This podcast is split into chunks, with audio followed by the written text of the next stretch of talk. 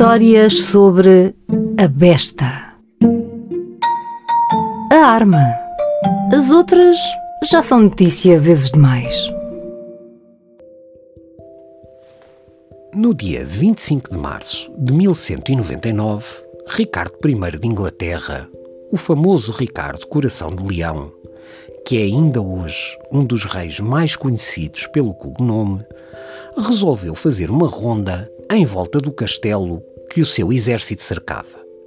Um besteiro, que é identificado nos documentos históricos com diferentes nomes, acerta com um virote no rei, que viria a morrer alguns dias depois.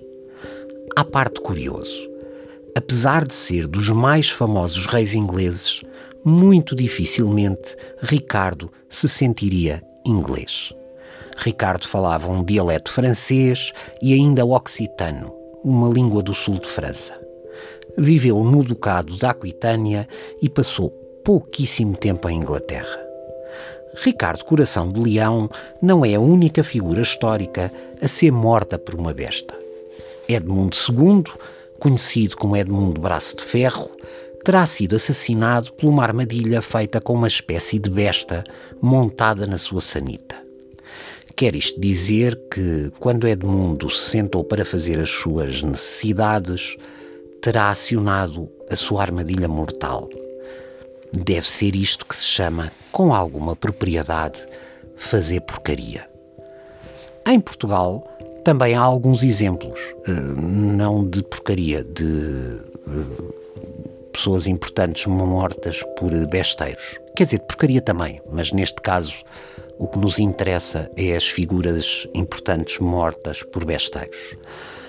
No caso do nosso país, na Batalha de Alfarrobeira, por exemplo, o infante Dom Pedro é morto logo no início por um tiro de uma besta. A Batalha de Alfarrobeira marca a vitória da facção palaciana, que influenciava Dom Afonso V, e a derrota da centralização régia defendida pelo príncipe Dom Pedro.